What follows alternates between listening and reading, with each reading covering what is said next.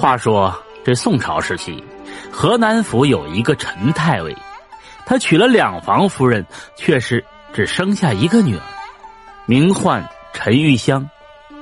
这玉香啊，生在官家，居在深闺，诗词歌赋是样样精通。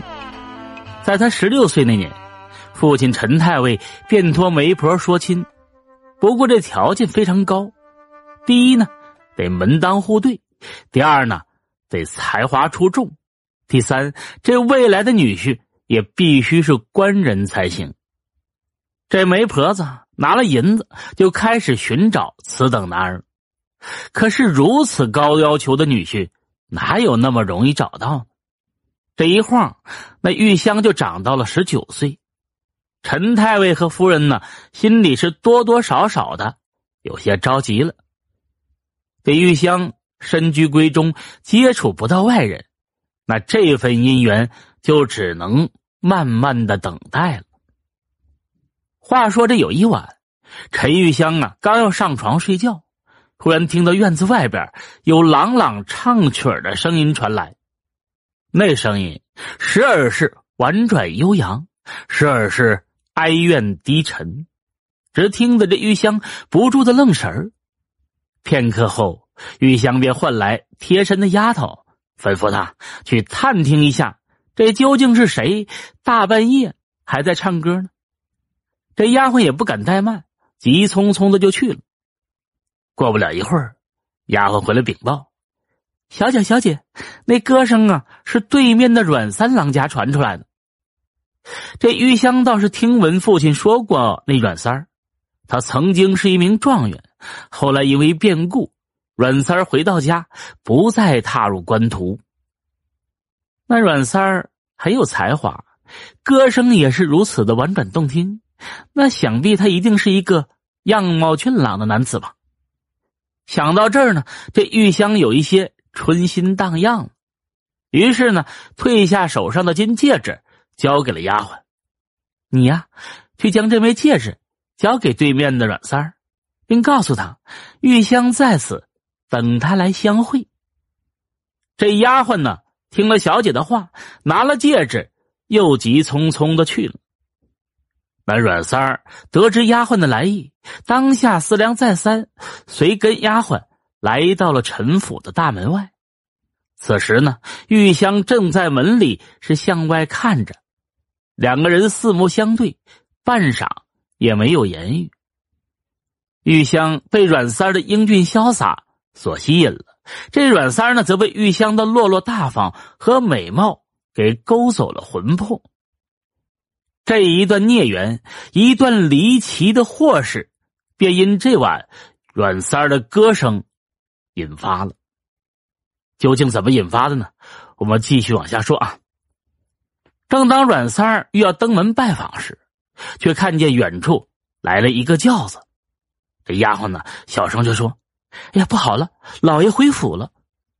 玉香和阮三呢，双双的散开，就不见了踪影。仅此一面，阮三对陈玉香便是记挂于心。他茶饭不思，寝食难安，身子是日渐消瘦。阮三的爹妈呀，看着儿子这般，是心里非常难受。不过询问他原因的时候，阮三儿也没说出实情。这玉香自从见了阮三儿之后呢，整天在闺房中发呆。爹娘看他心事重重，便问缘由。这玉香也是闷闷不乐，也不作答。这一天呢，阮三儿的一位好朋友来访，却看见阮三儿是骨瘦如柴，卧病在床，便追问缘由。阮三儿呢，与他互为知己，便将自己与玉香的事儿跟他说了。韦玉香能送给你信物，那毕竟是心中有你嘛。